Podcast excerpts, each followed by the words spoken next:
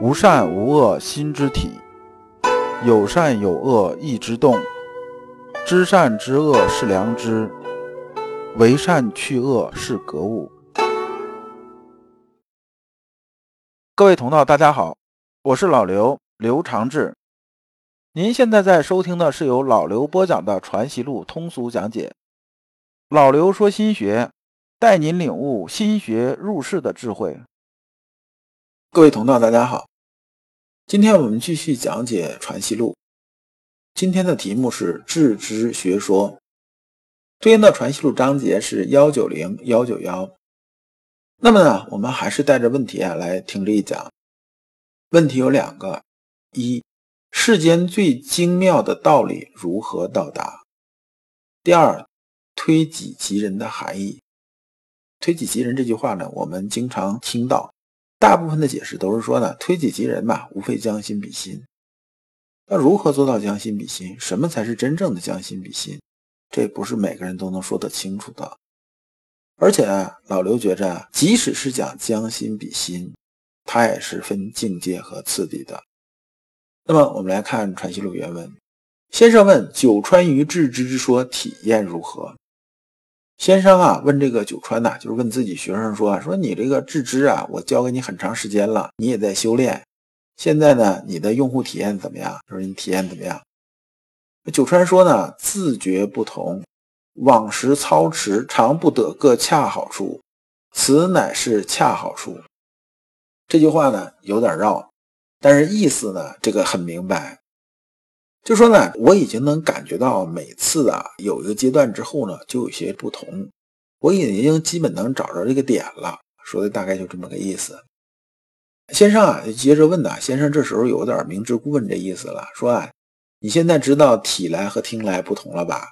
就说呢，你自己体会得到的和呢你听别人说的这是两回事儿。说你现在知道这种分别了吧？就是还是老刘讲开车这个案例啊。就是体来是说什么呢？是说你上去真的把车开走，然后呢开了多长时间你回来了，而感觉哎呀真不一样。听来是说你坐这儿听别人说，这个如果前面是什么什么样一个路况，比如说来会车啊，这个路比较滑，该怎么操作？过水该怎么操作？怎么怎么怎么怎么讲这些东西，讲了一大坨。然后呢你记笔记记了好几本，最后呢你跟别人聊的时候，别人跟你说啊，说我现在碰什么情况怎么办？然后呢，他一说什么路况，你马上反应出来，你得怎么地怎么地怎么地怎么地，指挥，这好像没啥问题。但真有车到你手里边，真碰上这个情况的时候，你真能搞得定啊？你跟人讲说这个油门啊，你踩三分之二就行了。但是你开车，你基本都是生手，你知道三分之二是踩到什么位置啊？然后今天这气温比较低，气温比较高，这个汽油啊，它这个雾化是不是受影响？那该怎么去做？这些东西啊，都是说着是可以能说出来的，但真正操作和能说出来那是两码事儿。所以先生这时候总结啊，就是说，我当初跟你说的时候啊，我知道啊，跟你说这个意思的时候，你听的和你现在自己修习的这种妙处啊，它不是一回事儿啊。然后呢，这先生啊又说什么？说致知啊，这是千古圣传之秘啊，见到这里就是百世以似圣人而不惑。就说你只有达到致知啊，就这种方法，就是想成圣的话，这条路是离不开的。你只要做到这一点，那就 OK 了。但是要坚持。陈九川呢这一段是讲啊自己在致知上切身用功的心得体会，然后啊强调了致知的无穷妙处。你发现阳明先生带学生的方法是什么呢？先让人实践，就你先实践一下，然后再加以点拨。这和我们平常带人呢，不论你是教学也好，还是做管理也好，是一样的。我们带手下人呢，往往是什么呢？你跟他讲一个框架性的这种理论，然后让他去做，做的时候在中间呢指点他，他进步就会比较快。你刚开始什么都不说，你直接让他去干，他也一头雾水，这活很难能干好。但是呢，你把他这个理论呢，说所谓给他讲的滚瓜烂熟，再让他去的，这个时候呢。有的人呢，这时候还保持应变；有的人呢，这时候已经教条了。如果面对的情况跟你讲的不一样，他又开始抓瞎了。所以啊，我们讲精权之道里边的什么呢？要有一个不变的东西，同时要掌握变的这个范畴。最上乘的心法并不是靠语言可以表达出来的，需要你亲自去行、亲自去做、亲自去体验。所有这些都不是别人呢能代替的，必须啊求学的人亲力亲为。这就是咱们在指南里面讲的，过程比结果重要的多。那么呢，结合我个人修身的体会啊，我也讲一下这个推己及人这件事情。推己及人这个事情啊。我刚开始年轻的时候听到这一句话，就是将心比心嘛，就说己所不欲，勿施于人嘛。别人不想这样，我就不这么做，因为我如果处在位置，别人这么做的话，我就很不舒服嘛，对不对？那就不要这么去做。这是啊，很肤浅这种理解。当我开始学心学的时候，我就知道什么呢？知道我们同样一件事情，你比如说同样是面子问题吧，我们中国人最常碰见的，这个人呢脸皮是比较厚的。那么另一个人的脸皮是比较薄的，你同样说一句话呢，对于脸皮厚这人来讲的话呢，他是不疼不痒的，无所谓的。但另一个人呢，他脸皮很薄，你说这话就已经很过分了，他可能暴跳如雷，甚至啊会杀人，这些事情都可能会发生。如果呢，你以你自己的这种啊承受能力来讲这话的时候，而不是考虑啊这个人的经历、他的认知程度去说什么话。去啊做什么事的时候，往往得到的结果并不是你真想要得到的结果。有点什么呢？有点小时候我们学这个寓言“小马过河”这样，就说小马过河的时候啊，问这松鼠，松鼠说啊，这河非常深，因为它同伴在里面被淹死了。而问到这个马的时候啊，问到大马的时候呢，大马就说什么呢？说这河呀很浅，其实啊，我过去还只比膝盖高那么一点点，没事儿，我走过去吧。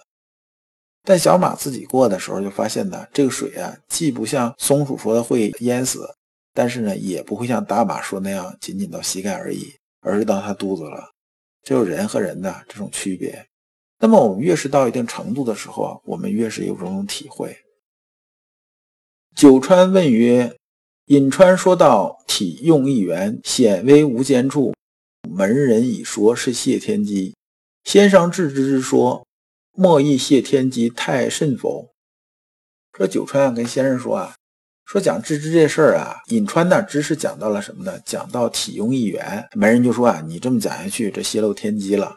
而你先生讲这治知这事情，这岂不是更泄露天机吗？先生说啊，这个事情啊，治知这事情啊，这不是我发明的，也不是我创造的，对不对？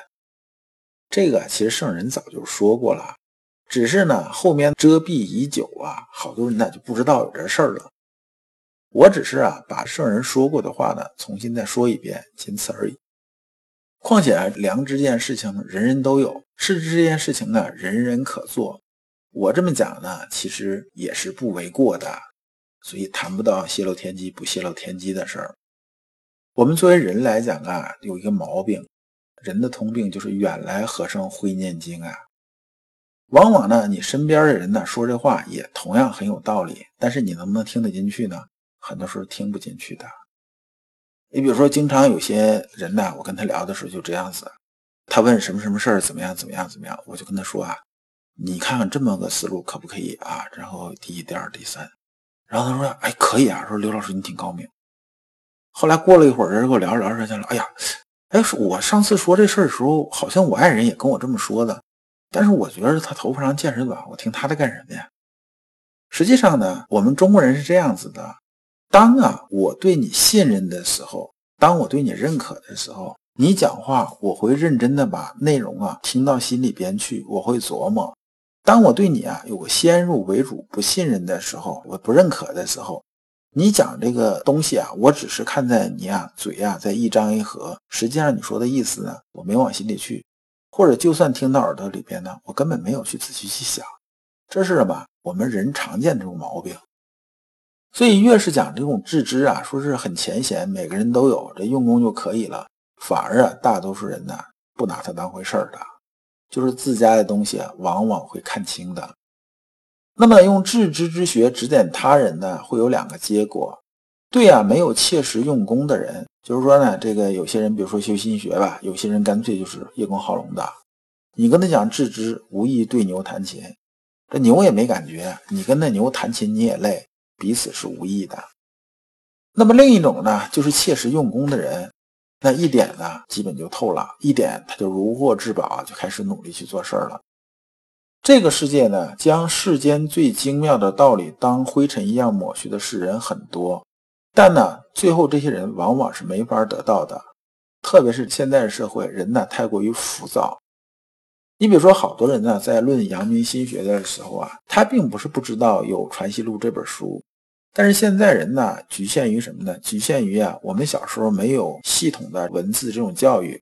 不是识字教育，是啊，像比如说文解字这类似于这种启蒙教育没有。